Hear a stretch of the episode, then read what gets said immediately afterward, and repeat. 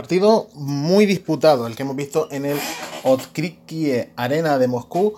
entre las selecciones de Colombia e Inglaterra. Un planteamiento bastante conservador por parte de José Beckerman, que metió muchísimo músculo en el centro del campo y que supuso un cambio de paradigma, ¿no? Un poco y de propuesta en su, en su fútbol bien porque esperaba una Inglaterra un poquito más dominante, o bien porque pensaba que Inglaterra con pelota se iría sintiendo más incómoda, como fue así con el paso de los minutos, porque los primeros 20 minutos Inglaterra, pues bueno, salió muy al ataque, muy ofensiva, todo pasaba por Harry Kane entre líneas, eh, por un Dele Alli que participaba más, por unas bandas que eh, aportaban, aportaban profundidad, aportaban dinamismo,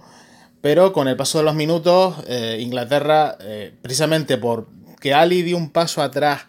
y al no estar al 100% tampoco, pues no, no supo cómo enlazar la zona del centro del campo con la punta del ataque, con Sterling y con Kane, pues lo cierto es que eh, terminó por, por notarlo Inglaterra y el partido se ralentizó muchísimo, ¿no? Si bien es verdad que Colombia había estado respondiendo en esos primeros 20 minutos, los segundos 20 minutos yo creo que fue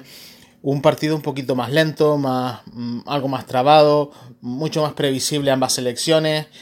Y a pesar de que, alguno, que alguna, tuvieron algún acercamiento, pues los primeros, mm, digamos, 45 minutos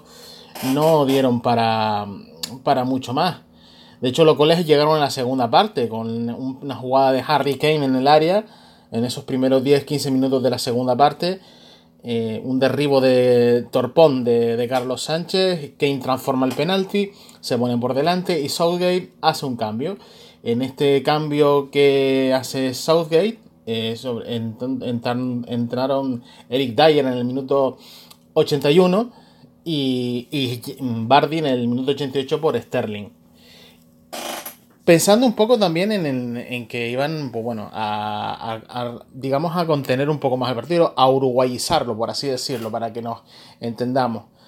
Y le salió mal porque Jerry Mina apareció en el, descuento, como viene, como viene pasando en los últimos partidos del Mundial, al final no hay que dejar nada por, por hecho hasta el final, y Mina de cabeza se sacó un 30 minutos más para Colombia, que en la primera parte de la prórroga le dio el suficiente ánimo para intentar ganar. De hecho, Peckerman, eh, que, había, que había metido mucho músculo, cambió radicalmente de dibujo, metió mucho, mucho chicha, había metido ya a, a Vaca en el 62, a Uribe por Carlos Sánchez y, había dejado, dado entrada a Muriel por, por Juan Fernando Quintero. Y por último había metido a Zapata por Arias para, digamos, reconfigurar un poco ese 11 tan asimétrico, ¿no? Y lo cierto es que, bueno, es verdad que los 10 primeros minutos de la prórroga, de la primera parte de la prórroga, fueron, fueron buenos, pero eh, con el paso de los minutos eh, Inglaterra se hizo, sobre todo al, principio de la segunda parte del tiempo extra reglamentario, eh, le, dio un, empujón final que, bueno, estuvo a punto de marcar en dos ocasiones incluso, y ya desde el punto de penalti, el fallo precisamente de Uribe, que lo tira el larguero ya cuando habían anotado todos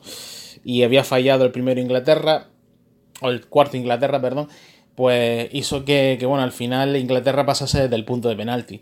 Una victoria anímica, prácticamente, un partido sumamente igualado, sumamente táctico, con lecturas de los dos entrenadores, con cambios que hicieron para intentar, pues bueno, llevar a, arrimar las cuas sardinas y al final quien se lo llevó fueron los ingleses. Los de Three Lions van a, jugar contra Suecia